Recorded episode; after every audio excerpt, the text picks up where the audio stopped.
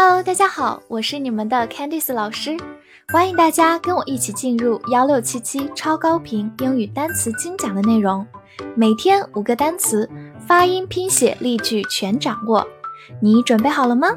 我们一起开启今天的学习吧。今天我们来到第一百一十五天的学习，我们来看一下五个单词：adventure，a d v e n t u r e e，adventure，a d 发 ad，v e n van，t u r e cher，adventure，adventure，它是一个名词，表示冒险。比如说，take adventure 就是去冒险。Take adventure，造个句子：You need to have a spirit of adventure。你需要有冒险精神。这里有另外一个短语，a spirit of adventure，就是冒险精神。Spirit 就是精神的意思。好，我们慢慢来读。You need to have a spirit of adventure. You need to have a spirit of adventure. 最后拓展一下，我们把末尾的 e 去掉，加上 o u s 这样一个形容词后缀，就变成形容词爱冒险的、大胆的 ，adventurous，adventurous。所以希望大家可以记住 o u s 这样一个常见的形容词后缀。ice，i c e，ice，字母 i 发它本身的音 i，c e 发 s，ice。它是一个名词，就是冰。回顾一个句子：The lake was covered with a sheet of ice。湖面上覆盖着一层冰。 这里我们用到了两个短语，一个是 be covered with，就是有什么覆盖；另一个就是 a sheet of ice，就是一层冰。好，慢读一遍：The lake was covered with a sheet of ice。The lake was covered with a sheet of ice. 第二个句子，He told a story to break the ice. 他讲了个故事来打破沉默。 这里用到一个关于 ice 的短语 break the ice，直译过来就是打破冰，其实就是破冰、打破沉默、打破僵局的意思。好，我们慢读一遍。He told a story to break the ice. He told a story to break the ice. 最后拓展一下，我们在夏天非常喜欢的一种零食——冰淇淋，就叫做 ice cream。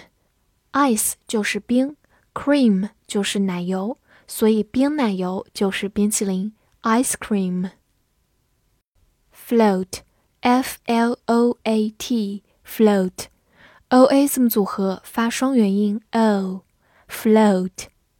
它是一个动词，表示漂浮、浮动，或者名词，表示漂浮物或者鱼漂。造个句子：The wood is floating on the water。 木头在水面上漂浮。Float 在这里是一个动词，表示漂浮。我们慢读一遍：The wood is floating on the water. The wood is floating on the water. 第二个句子。The white cloud of smoke floated away. 那团白色的烟雾飘走了。Cloud of smoke 直译过来是烟云，其实就是烟雾的意思。Float 在这里呢，就不是在水中，而是在空中飘走了。好，我们慢读一遍：The white cloud of smoke floated away. The white cloud of smoke floated away. Make M A K E，make，字母 A 发它本身的音 a，末尾的 e 不发音。make，它是一个动词，表示制作或者使得。 比如说，make money 就是赚钱。make money。另外，我们也可以说 make a mistake，就是犯错误。make a mistake。好，造一个句子：The news made me happy。这个消息使我高兴。这句话希望大家能记住一个短语：make somebody 加形容词，就是使某人怎么样。而 make 的过去式就是这个句子当中的 made，m a d e。好，慢慢来读。The news made me happy. The news made me happy.